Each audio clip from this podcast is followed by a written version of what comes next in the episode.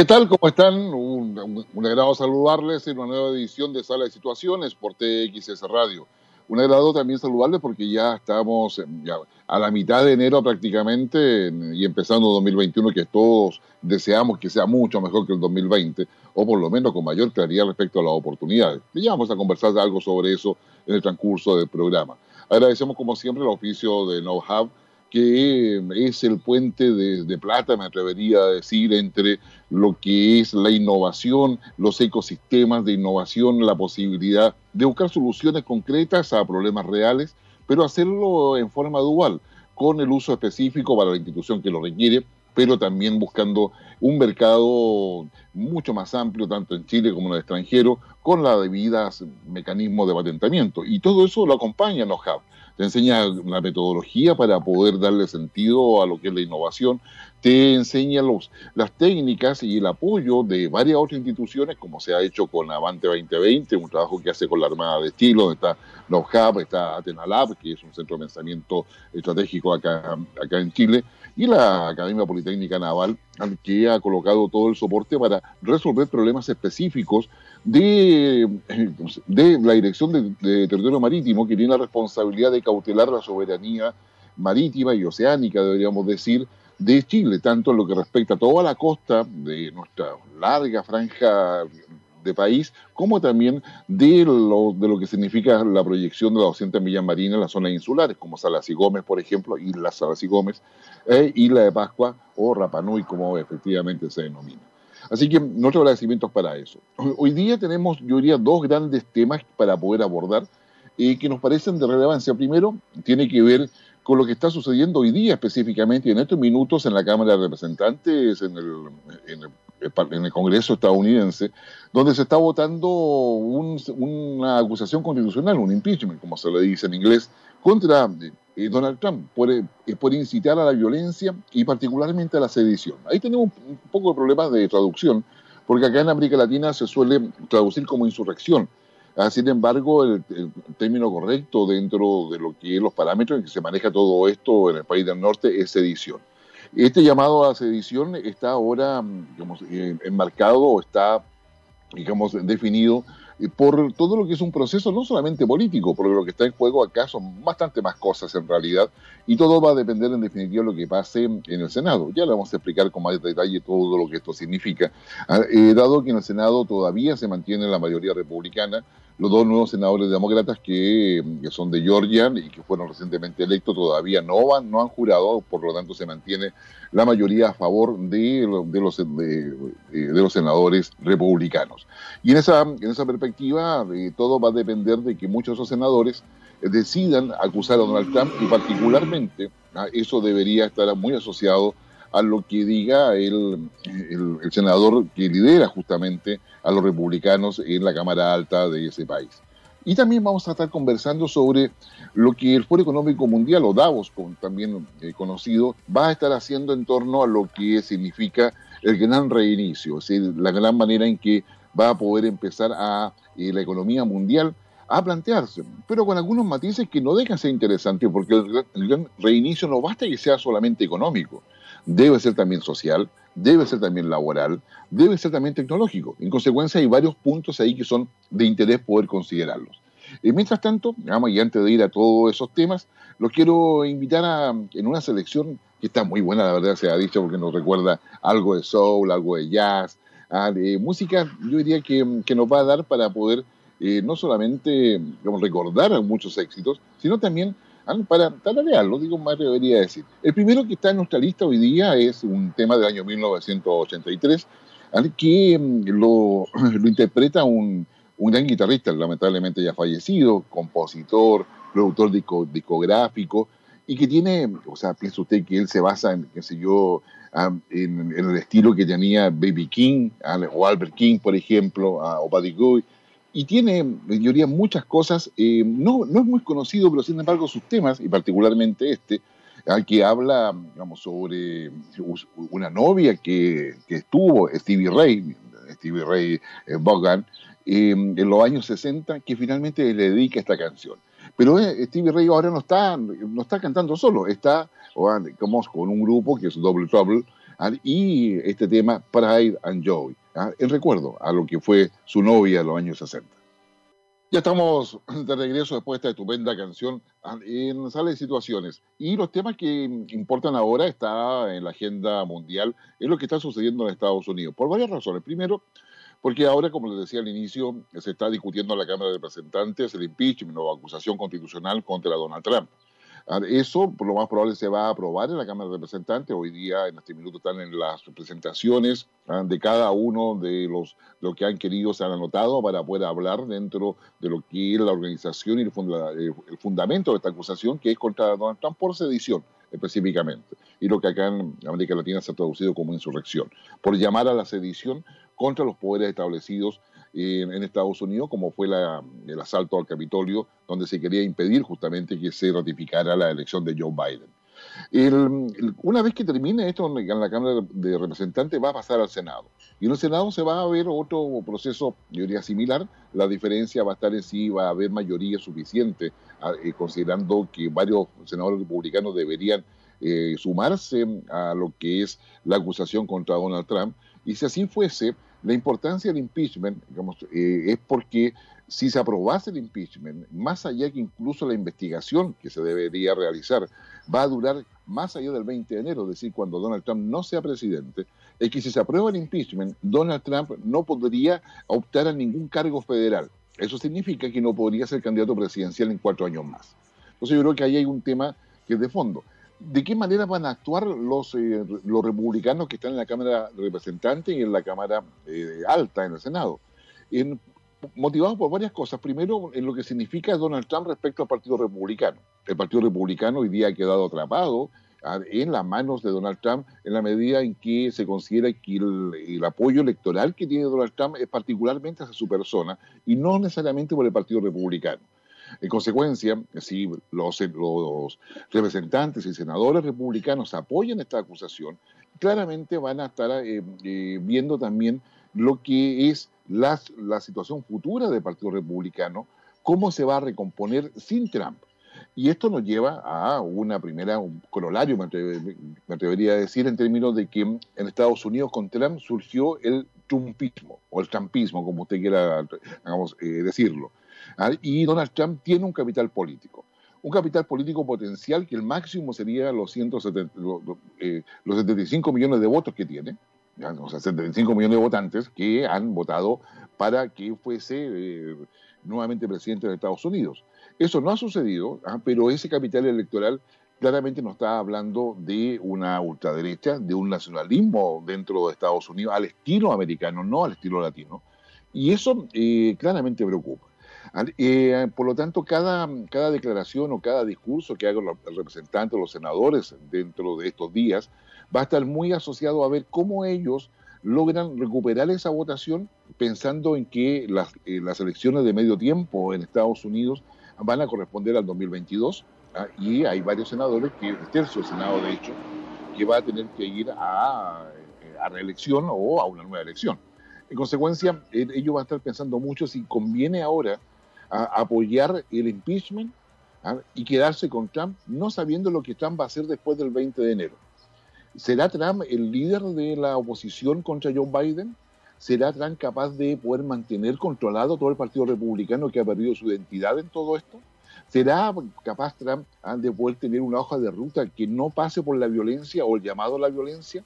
Todas esas preguntas van a motivar en la práctica lo que eh, van a realizar en los discursos de cada uno de los senadores republicanos en, eh, Estados Unidos. Y eso va, digamos, eh, eso es el contexto, yo diría, lo que está pasando en la impeachment. Al lado de eso, tenemos otros problemas adicionales que no han pasado desapercibidos. el FBI, ¿no es cierto?, la Oficina Federal de Investigación, digamos, eh, ha advertido respecto a que han detectado a una serie de grupos nacionalistas o de ultra izquierda o radicales que apoyan a Trump y que están preparando entre el 16 y el 20 de enero, es decir, lo que sería desde el, próximo viernes, ¿no es cierto?, hasta el 20 de enero, el jueves siguiente, eh, la toma o el asalto a todos, las, eh, a todos los edificios de los congresos federales. Recordemos que Estados Unidos federal, en cada estado hay un, eh, hay un parlamento, hay una cámara, una cámara de representantes, hay un senado. Bueno, se va eh, habría planificado un asalto armado a todas esas eh, instituciones democráticas de Estados Unidos. Si a, mayor abultamiento, se espera que en Washington se intente nuevamente asaltar el Capitolio. Para los que no lo saben, la, la transmisión de la de mando que se hace en Estados Unidos el 20 de enero, justo al mediodía, se hace en, todo un escenario que se coloca al frente del Capitolio, se hace en, la vía pública, de hecho, y donde hay un desfile de muchas organizaciones para poder darle la bienvenida al nuevo presidente, al nuevo comandante en jefe. Entonces, hay ahí eh, un tema de que eso está, yo diría, bastante vulnerable dado los, las amenazas existentes. Y para eso se ha convocado a 10.000 miembros de la Guardia Nacional, que es el ejército interno de Estados Unidos, por explicarlo muy simplemente, Ah, y no son las Fuerzas Armadas regulares que tienen un rol más bien en el exterior, estas son la, Guardia Nacional que tiene formación militar, uniformes militares, pero se usa para temas internos en Estados Unidos. Y a su vez también una empresa como, eh, Airbnb ha decidido eh, suspender todas las reservas eh, digamos, y, todas las reservas que había en Washington DC para lo que se llama el día de la inauguración, la inauguración de un nuevo periodo de gobierno. Entonces, este, este, este día de la inauguración había llevado a mucha gente a poder arrendar habitaciones o espacios a, través de esta fórmula, ¿no es cierto?, digamos, Airbnb. Bueno, todas esas, todas esas reservas fueron canceladas. Se va a devolver la plata a todos los que lo hicieron. ¿Y por qué fueron canceladas? Porque efectivamente eh, pudieron ver que muchos de los que estaban digamos, eh, hospedándose bajo esta fórmula eran, eran parte de los grupos violentistas que habían estado o están vinculados a lo que es el asalto al Capitolio hace días atrás. En consecuencia, ya hay otra empresa privada que toma decisiones respecto a este tipo de cosas. Recordemos que ya tenemos que Facebook, ah, Instagram, eh, Twitter y ahora último YouTube ah, ha, bajado eh, discursos o o material donde Donald Trump sale incitando la violencia, y es justamente con ese argumento que lo han bajado. Esto no ha sido producto de que se le aplique la ley, sino que las propias empresas han decidido hacer esto. Recordemos que tanto Facebook como WhatsApp, ¿no es cierto?, que también ha hecho lo propio, Twitter, que yo, Instagram y YouTube, son, eh, son plataformas comerciales, es decir, ahí hay un negocio, un negocio detrás y ellos han decidido hacer eso. Y ahí se plantea un tema ético respecto al tema quién debe velar por la libertad de expresión. ¿Debe hacerlo una empresa privada o debería hacerlo el Estado? ¿Y de qué manera entonces se puede validar que una empresa privada decida eh, digamos, cortar la cuenta o cancelar la cuenta de cualquier persona que estime de que no está cumpliendo el rol que ellos pensarían que debería ser el adecuado? Probablemente en el caso de Donald Trump eh, podamos consensuar de que efectivamente lo que ha hecho el, presidente de abusar de su condición de tal para poder incitar a la violencia y llamar a sus adherentes a que lo vengan a apoyar para que no se certifique al presidente, al presidente electo y donde desde muchas semanas antes del 3 de noviembre y, después de ese día no ha logrado presentar ninguna evidencia eh, de que eh, efectivamente hubo un fraude en las, elecciones estadounidenses. Y eso, sin lugar a dudas, nos genera un problema que no resulta ser, eh, ser menor para las democracias. Después del ataque al Capitolio, la, democracia estadounidense ha quedado debilitada. La intencionalidad democrática también ha quedado debilitada porque ha sido insuficiente para poder asegurar este proceso de transición de forma adecuada. Eh, otro elemento que hay, igualmente hay que considerar que las declaraciones que ha hecho en el muro con México hace pocas horas atrás Donald Trump, donde insiste en que esto es, el, impeachment es una estupidez, así lo ha señalado, de que el, fraude efectivamente existió, que le robaron la, elección y que es necesario movilizarse y que es necesario estar, eh, atento a lo que está pasando, eh, dan, dan un poco la razón respecto a que los, em, los jefes de Estado Mayor, es decir, todos los jefes de las fuerzas militares estadounidenses, que están digamos, eh, bajo, el bajo el del Pentágono, sacaron una, declaración pública que es muy inusual en Estados Unidos, créeme que es muy inusual. Ah, la, la, firman todos, son ocho, si mal no recuerdo. Ocho los, los, los jefes que, que, manejan todas las fuerzas militares de Estados Unidos. Y todos ellos ah, dicen varias cosas importantes. La primera, de que Joe Biden ya se fue ratificado por el Congreso y por lo tanto institucionalmente es el nuevo presidente ah, de Estados Unidos que va a jurar el día 20 y por lo tanto se va a transformar en el 46 comandante en jefe de todas las Fuerzas Armadas de, Estados Unidos. Lo segundo es que la Constitución se cumple y que la institucionalidad que está eh, planteada en la Constitución y todas las leyes federales respectivas se debe cumplir, se debe acatar. Lo otro que dicen es que ellos van a cautelar eso, van a asegurar de que la Constitución se cumpla, que el nuevo presidente asuma, y eso significa, estamos en eh, una situación que para Donald Trump es bien complicada porque lo están acorralando.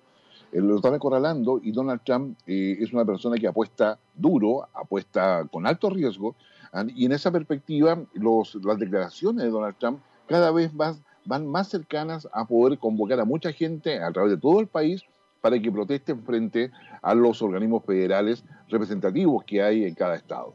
Y eso es lo que se está tratando de calmar ahora toda la, toda la, si el impeachment, digamos, sigue su curso normal, lo más probable es que mañana o pasado deba llegar al Senado. Sin embargo, el problema está en que en el Senado no, está, no está previsto que sesione y tendría que haber una definición del líder del Senado para que eso eh, suceda, que es un republicano. Ah, la próxima sesión del Senado está prevista para el 19 de enero, un día antes de la toma de posesión de Biden, y es demasiado tiempo para esperar. En consecuencia, hoy día es, en un día clave en Estados Unidos en términos de negociaciones para poder saber qué pasa con Donald Trump y de qué, y qué espacio va a tener.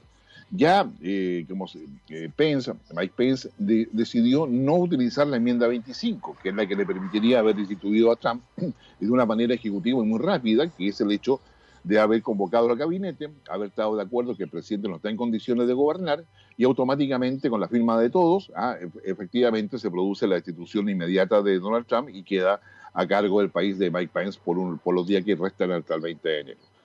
Ahora, todo esto que estamos conversando acá, que más o menos se lo he detallado para que usted entienda la, problemática de lo que, lo que está hoy día la democracia estadounidense, ah, tiene que ver mucho con lo que vaya a pasar después. ¿Ah? Porque si Donald Trump se mantiene bajo la idea de que él es el presidente legítimo, ¿ah? que estaría una figura casi como, como presidente autodesignado, ¿ah? mientras Joe Biden es el presidente oficial, ¿qué va a significar eso? Va a significar que las conversaciones, las negociaciones, todo lo que sean las primeras medidas que tome Joe Biden, tanto en el plano doméstico en Estados Unidos como en el plano internacional, van a estar condicionadas por lo que haga o diga, ¿no es cierto?, eh, Donald Trump. Si Donald Trump mantiene la lógica de incitar a la sedición, ah, claramente todos los primeros 100 días de Joe Biden van a ser muy complicados y va a generar más incertidumbre, justamente cuando a nivel mundial se está discutiendo en torno a lo que es lo que va a pasar después de la vacuna. Ah, y, ese, esos elementos que vaya a pasar después de la vacuna claramente eh, tienen, eh, son fundamentales para lo que es la reactivación y volver un tanto a una cierta normalidad, si se quiere. Pero el tema está en que lo que pase ahora a lo que pase hoy día, a lo que pase mañana, nos va a definir claramente cuál es ah, la, posición de Donald Trump frente a toda la institucionalidad democrática digamos, de Estados Unidos. Ese, mm, el escenario de Estados Unidos no es fácil, hay muchas personas que no pueden creer lo que está sucediendo, que jamás esperaron que en Estados Unidos pudiera pasar algo así, un país que estaba pegado a las tradiciones y todo eso. Entonces, hay acá una, un tema donde los servicios de seguridad y, toda la infraestructura digamos, burocrática del Estado va a estar preocupado de todo esto. Eh, bueno, lo que vaya pasar en Estados Unidos ah, es, yo creo, digamos, interesante.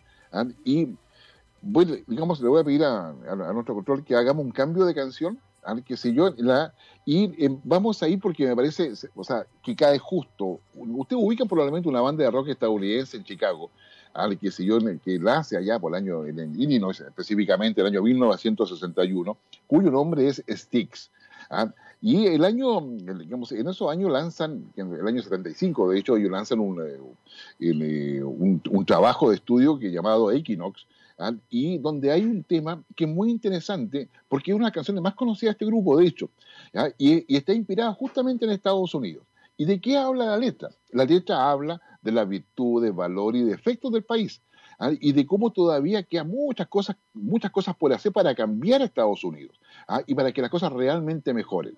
¿ya? Esta fue lanzada justamente un año antes de la conmemoración de los 200 años de la independencia de Estados Unidos que fue el año 1976, ah, pero esta fue lanzada en, el año 1975. Ah, y se llama, bueno, Sweet Madame Blue del año 1935, pensando en Estados Unidos. Chile. Una empresa que mm, busca talentos, busca innovación, busca generar alianzas que sean sólidas en el tiempo, pero que vayan específicamente a reforzar el, ecosistema innovativo del país. Esto significa que se convocan a investigadores de universidades, de centros de estudios ¿ah? o de cualquier parte, chilenos o extranjeros, que quieran participar conforme metodologías específicas que KnowHub trae desde Estados Unidos y que los tiene participando en varios proyectos. Uno de ellos, y quizás uno de los relevantes por lo que significa, es Avante 2020, un proyecto que va orientado a fortalecer las capacidades de la Armada de Chile a través de la Dirección de Territorio Marítimo para detectar naves que estén pescando en la zona económica exclusiva, para poder detectar naves que están violando nuestro espacio económico o nuestra soberanía económica, ¿ah? para poder, identificar a quienes están haciendo uso o mal uso de los permisos o no se quieren identificar. Todos esos elementos hoy día están en un proyecto Avante 2020. Si usted quiere saber más, entre a la eh, Academia Politécnica Naval o simplemente coloque ahí en el browser de su computador Avante 2020 y va a tener la posibilidad de acceder a muchas conferencias que fueron dadas para justamente incentivar eh, la generación de este espacio colaborativo entre distintos investigadores. Hoy día hay ya varios equipos que están participando, son nueve equipos que van ya a la última fase de todo este proyecto, donde van a, van a acceder a más o menos en total a un poco más de 100 mil dólares ah, para poder hacer toda la preparación conceptual de lo que es el proyecto innovador que ellos tienen y luego entrar a todo el proceso de, de, de, de prueba y de puesta en marcha en la Armada y también la búsqueda de los mercados eh, externos. Estos son proyectos que se denominan duales. Tienen una, un uso específico para los efectos que la Armada lo ha solicitado, pero también puede tener muchos otros usos en, el mundo eh, civil o en el mundo productivo eh, normalmente. Así que en eso está el Hub 2020. Ah, eh, cosa, Hub con Avante 2020, eso es. perdón. uno de los temas que, que nos ha que nos ha preocupado desde hace varias semanas el tema de las vacunas. Eh, Chile ya empezó a vacunar y varios otros países están en lo mismo. Hay países que todavía no llegan vacunas, también hay que decirlo. ¿ah? Em, y los países que no tienen capacidad para comprar vacunas está el sistema COVAX, que es el sistema que tiene Naciones Unidas con la Organización Mundial de la Salud, que depende de Naciones Unidas, para poder entregarles vacunas gratuitamente. En ese, eh, el principal proveedor de COVAX es, eh, son los, son los laboratorios chinos. ¿ah? y por lo tanto las vacunas que van a acceder muchos países, como el caso de Bolivia, por ejemplo, van a ser vacunas chinas. Ahora, Chile tiene más del 50%, un 70%, dependiendo de cómo se manejen las cifras, no, eh, estas son cifras que hemos obtenido a través de los laboratorios, vienen y provienen de China, ¿ah? que son los contratos que están firmados. Ahora bien, el tema está que las vacunas chinas todavía no son aprobadas en Chile están siendo inoculadas en, China y también en Brasil, que es uno de los países que se ofertó para hacer la prueba de fase 3, es decir, una gran cantidad de gente vacunada ah, para saber cuáles son los efectos colaterales y cuál es la efectividad que tiene.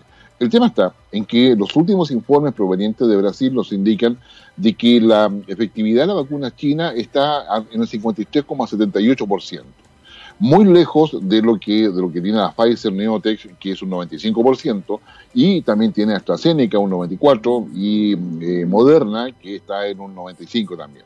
Entonces, acá se, se, empieza a instalar un tema en todos los países, porque claro, ya, ya es evidente que a raíz de, de lo que ha sucedido eh, con la nueva cepa sudafricana, inglesa, yo, y otras, en definitiva nos empezamos a colocar en una posición que va a ser bastante compleja. Por ejemplo, Estados Unidos en el día de ayer ya señaló claramente de que a los turistas no se le va a vacunar. Es decir, cualquiera persona que estaba pensando con efectividad ah, y tiene esa posibilidad, eh, ya anunciaron de que no va a haber acceso a los turistas para ese tipo de vacunas. Y si la va a haber, no va a ser sistema público federal de Estados Unidos, sino que va a ser un sistema totalmente privado. Entonces yo creo que ahí tenemos un primer tema.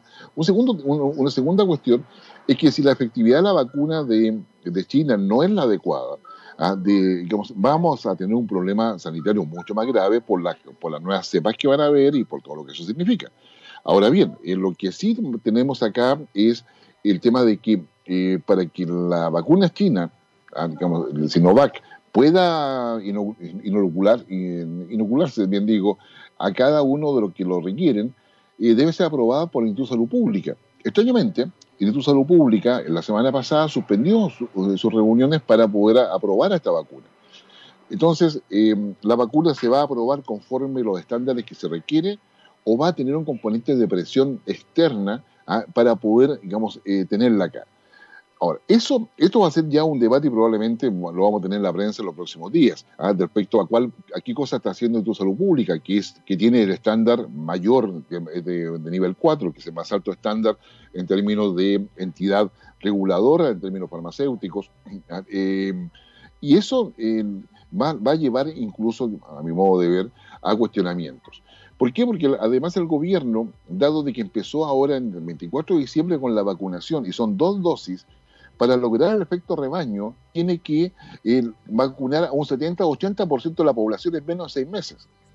En consecuencia, el tema de la vacuna china, que nos estaría dando la, cobertura necesaria para todo eso, no va a ser un tema menor para cumplir las metas, ah, y esto es dejando de lado el tema logístico y todo y digamos, los hechos de vacunación, etcétera.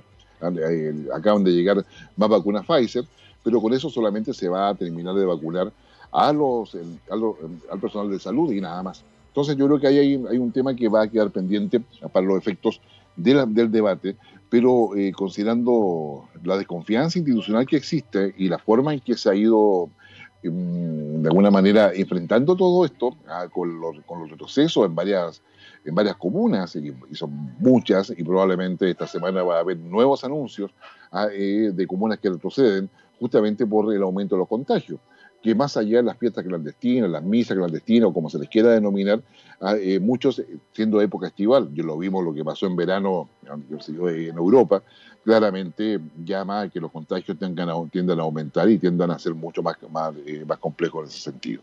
Así que ojo porque el tema de las vacunas va a ser un tema frente a un virus que está mutando y que por tanto nos obliga a tener una mirada tanto más, eh, yo diría, prudente respecto a lo que podría ser el futuro.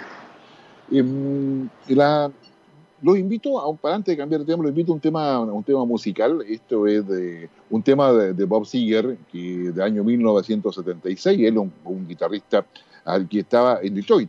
¿Se acuerda que Steve, yo le decía que estaban en Chicago, en Illinois?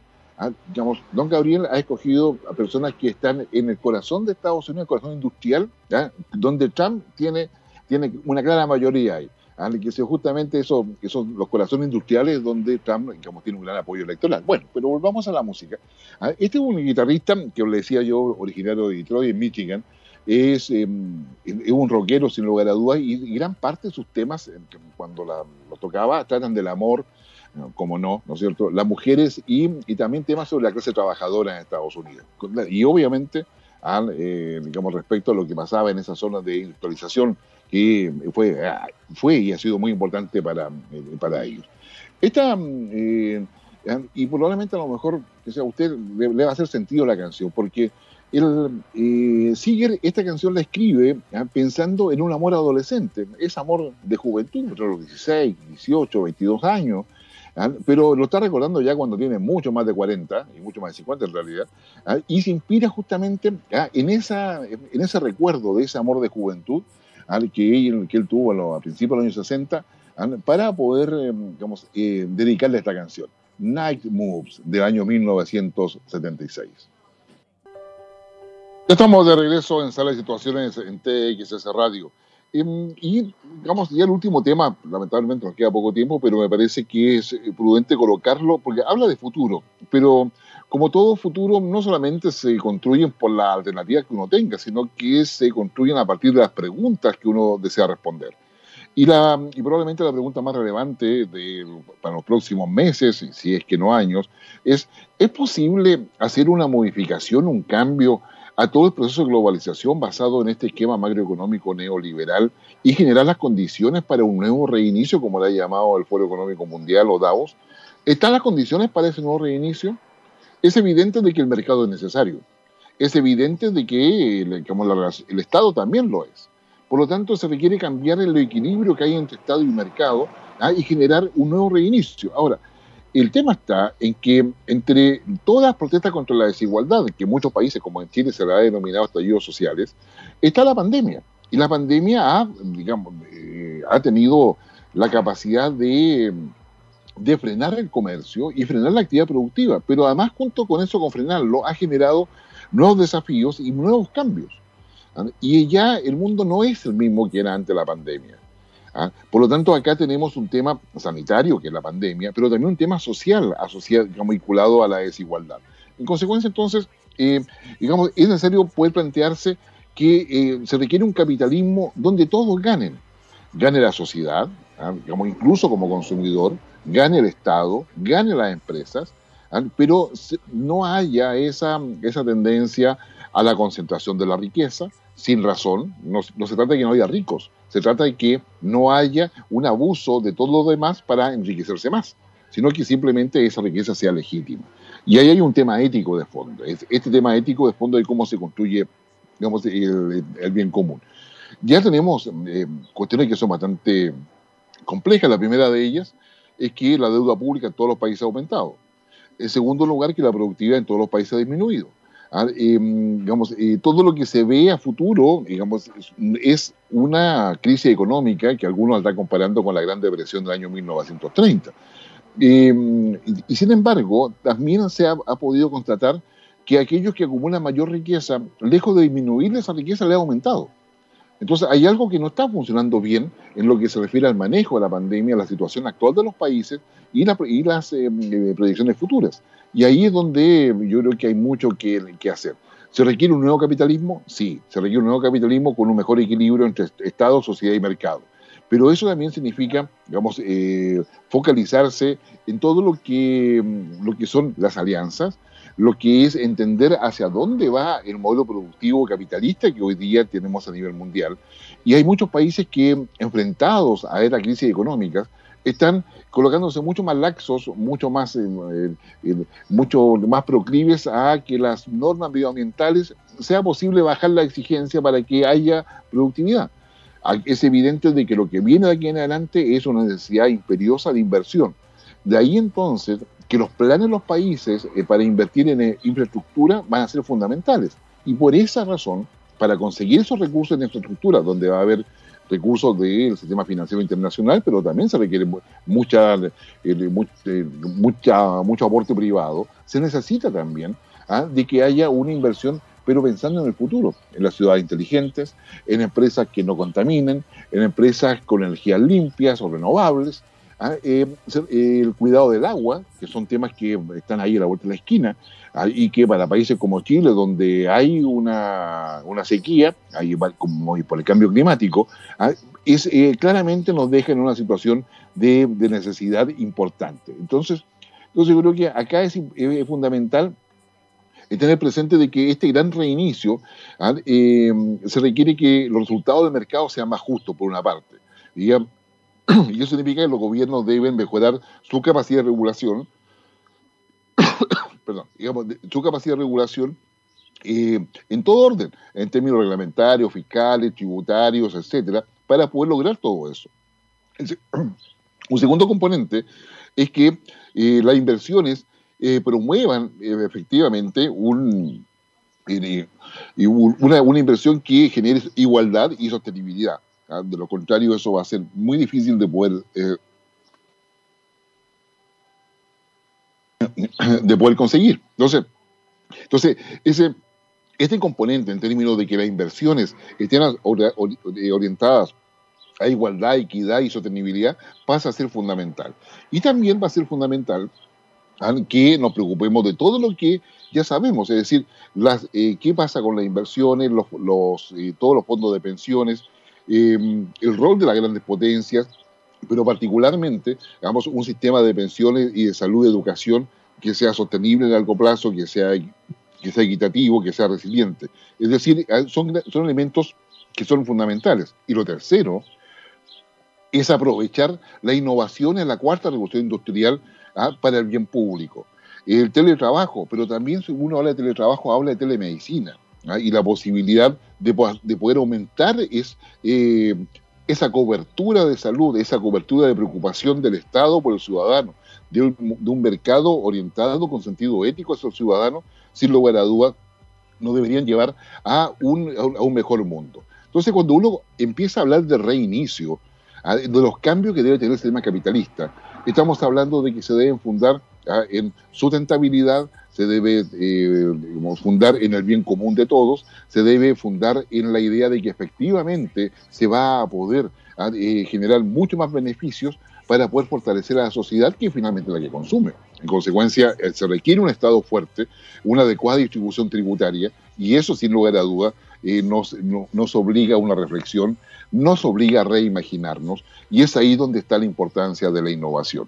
Así que yo diría, los, los invito un poco a que piensen cómo lo vamos a hacer. En caso de Chile estamos en un proceso que está marcado por, eh, por un proceso constituyente, donde vamos a tener que tomar muchas decisiones y decisiones que ojalá estén basadas en el futuro. Pero bueno, vamos a ver. Los quiero invitar a que nos despidamos con este último tema. Que yo no sé cómo se llama, se llama Dominó, pero, pero no tiene nada que ver con el juego, ¿ah? sino que este, este es un tema que está más bien, es un tributo a un señor que se llama Fats Domino, ¿ah? y quién, es considerado realmente el, verdadero padre del rock and roll. Cosa que para usted, para mí, podrá ser discutible, pero es considerado eso. ¿Y quién, ¿Y quién tiene esta canción?